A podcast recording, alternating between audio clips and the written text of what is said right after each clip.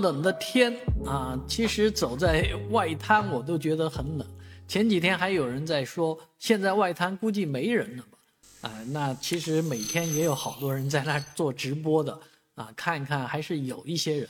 毕竟太冷了，但是就有这么一位十几岁的小孩小孩啊，他居然掉到黄浦江里面去了。那不知道什么原因，反正掉下去了，然后被这个执勤的武警啊率先发现。然后抛给他这个救生圈，抛给他救生圈之后，不足两分钟，哎，真真真的神速啊！消防救援队的这个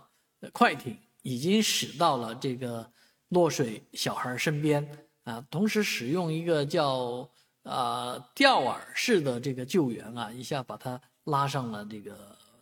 皮划艇啊，应该是这种橡皮舟啊，拉上来之后呢，呃。